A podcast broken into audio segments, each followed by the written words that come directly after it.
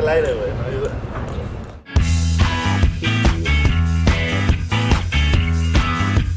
WeWork es una comunidad. Entonces tú al comprar la membresía te vuelves parte de algo mucho más grande. ¿Qué es lo padre? Que te estás conectando con una comunidad alrededor del mundo. Adam y Miguel empezaron en el 2010. Este ya es el edificio número 112. Es la primera ciudad de Latinoamérica que abre. Entonces estamos felices de ser como ahorita el hub de la TAM. Tratas de adaptar como el espacio de un departamento en una oficina para que tú te sientas como en casa cuando haces a veces home office, te distraes por cosas o a lo mejor no das el mismo rendimiento en un espacio de coworking. Tú estás trabajando, ves a la gente trabajar y te dan más ganas de seguir trabajando. Yo creo que es como inspirador.